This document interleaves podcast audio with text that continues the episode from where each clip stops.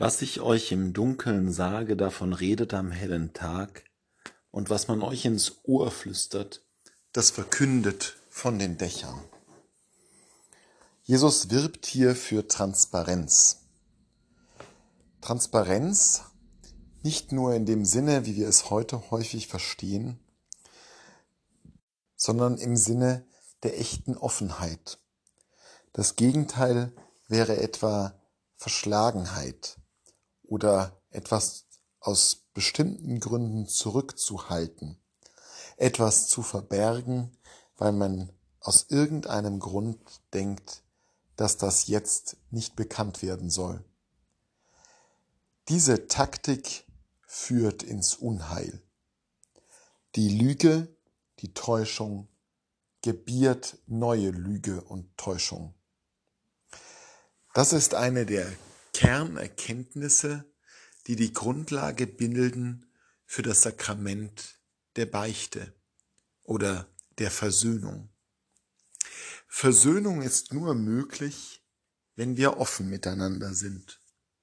Versöhnung geht nur, wenn wir wirklich transparent sind, wenn wir nichts zurückhalten, wenn wir nicht versuchen, die Dinge dann doch irgendwie so hinzubiegen, dass wir in einem besseren Licht erscheinen.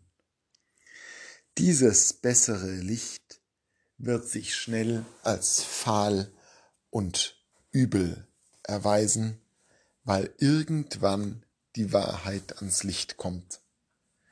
Vielleicht nicht morgen, vielleicht nicht einmal zu unseren Lebzeiten, vielleicht erst durch die Geschichte, oder vielleicht erst an jenem Tag, der uns alle in das Angesicht Gottes bringen wird.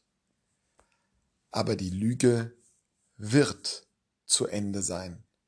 Sie wird offenbar werden und wir werden mit all den Verschlagenheiten dastehen, die wir uns ausgedacht haben. Das macht Versöhnung dann besonders schwierig.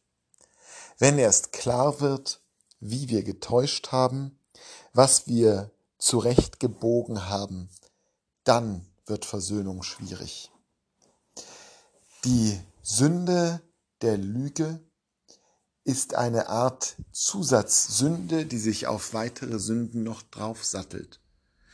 Anstatt die Probleme, die wir haben, die Fehler, die wir gemacht haben, zuzulassen, verbergen wir sie auch noch. Es ist eine Sünde, die sich immer noch einmal draufsattelt. Jesus ruft zur Transparenz auf. Denn die Transparenz ist das, was am Ende aller Tage ohnehin uns erwarten wird.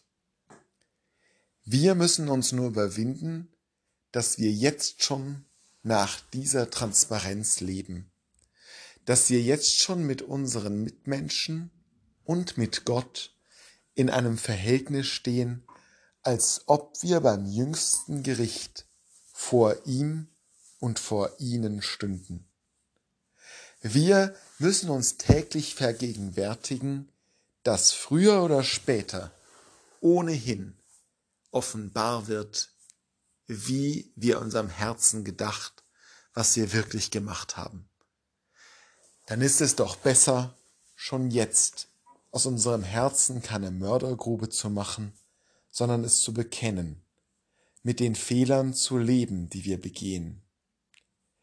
Offen vor dem ganzen Volke klarzustellen, wer wir sind, was unsere Schwächen, unsere Fehler sind. Und das wird womöglich sehr viel mehr Bewunderung oder Zuneigung zumindest hervorrufen, als wenn wir ständig nur täuschen, eine Figur aufbauen, die wir nicht sind. Deswegen ist das Sakrament der Versöhnung, die Beichte, so wichtig, weil wir dort diesen Augenblick des ganz entblößt Stehens vor Gott einüben, der uns ohnehin erwartet. Und dieses Sakrament muss, wie alle anderen Sakramente das ja auch tun, unser Leben verwandeln.